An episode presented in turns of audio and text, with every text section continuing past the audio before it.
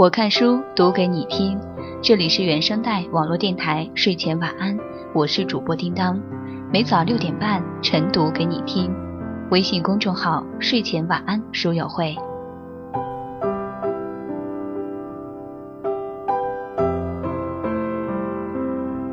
本期继续来和大家分享的文章依旧来自于何先生，名字叫做《给你一颗后悔药，你磕吗》。人生就是一列开往坟墓的列车，路途会有很多站，很难有人可以自始至终的陪着走完。当陪着你的人要下车时，即使不舍，也该心存感激，然后挥手道别。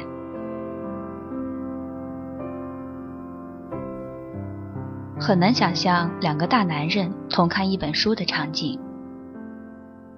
解忧杂货铺，我已经看到了违章，第二天再来却被人抢先一步借走。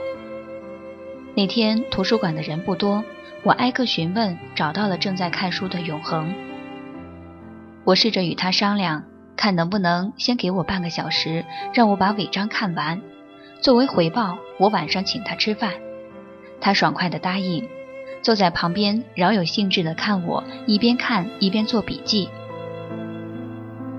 晚饭请在校外的大排档里撸串儿，他问我：“你看书是不是都做笔记？”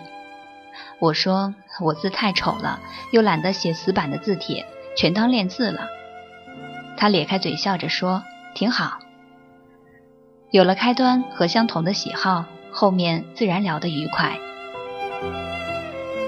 吃完饭，他带我去找他的朋友们，在一处小酒吧里。那是我第一次觉得素昧平生的人也可以在这个嘈杂的世界里真诚地把酒言欢。他们有的纹身或留着披肩长发，各自叼着烟，摆弄着手里的乐器，看上去桀骜，但与之交谈却又是另一番场景。爽快利落的性格让人顿生好感。我从他们那里抽到了六个不同牌子的香烟，借着微醉的酒劲儿。一块儿跟着手鼓的拍子大声唱歌，这种感觉就像是一面死灰的墙壁被泼洒上一桶五彩色的油漆，绚丽的像是活了过来，怎么看都只会觉得惊艳。自那之后，除了上课和给自己制定好的行程外，余下的时间我都会去找他们。有时候会晚上开车兜风到江滩边上。从后备箱里拿出烤架、菜料和啤酒，等个十来分钟，新鲜的烤肉就着啤酒，在碎石滩上点起一滩篝火，你一句我一句的侃大山，嬉笑声不断，借着潺潺的江水飘向不知何处。那会儿觉得天上高挂的弦月也及不上这里的一切温润明亮。我目眩神迷，在这欢愉的时光里。以至于大一学期满至还犹未可知。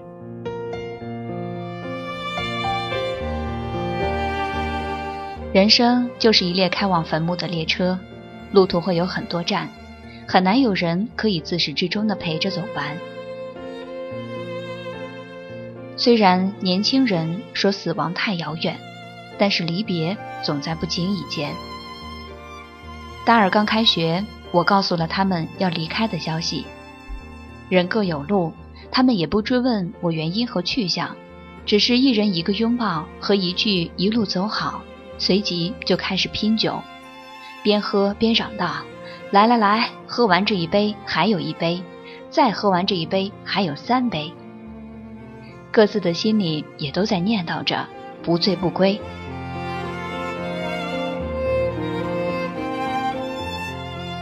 如果不是接到这个电话，今晚不过又是一个普通的加班夜。抽烟的时候在想，当初我是因为什么离开的？捶打着被客户的要求填塞满的脑袋，终究还是想不起来。可能那会儿觉得工作这个坑迟早要入，早一步晚一步并无区别。也可能是迫切的想要成熟独立，好摆脱一些来自家庭的困扰。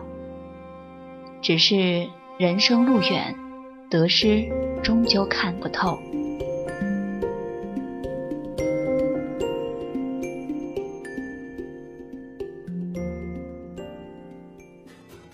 每早六点半，我看书，晨读给你听。这里是原声带网络电台睡前晚安，我是主播叮当。本期文章分享来自公众号青葱白纸，作者何先生，一个喝茶也喝酒，被人叫小老头的年轻大叔。本期文章整理编辑孙丽丽。想要获取本期节目文稿和背景歌单，或者你喜爱阅读。都可以微信公众号搜索“睡前晚安书友会”，每周一书单，每天早晚一读，我们一起每天清晨养成听好书好文的习惯。本期文章的名字叫做《给你一颗后悔药，你磕吗？》很明显还没有结束，那么想知道接下来的故事吗？期待继续关注下期的节目。我是叮当，我们下期再见喽。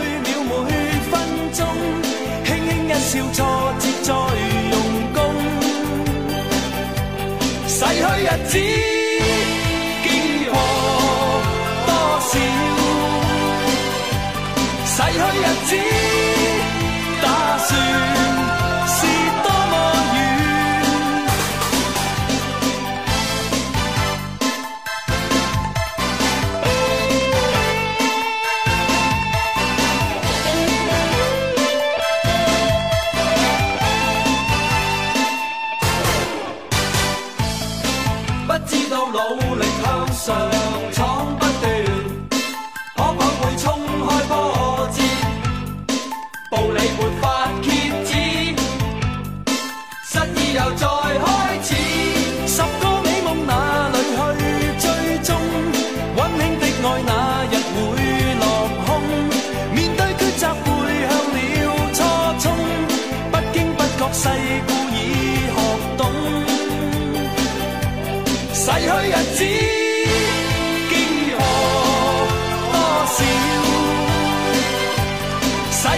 只打算是多么远逝去日子拥有多少？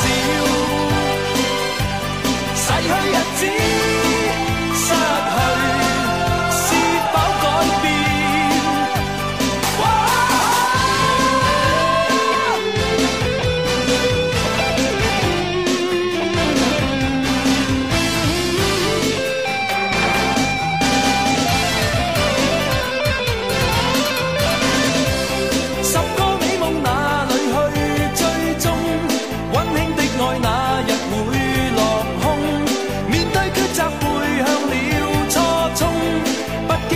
世故已学懂，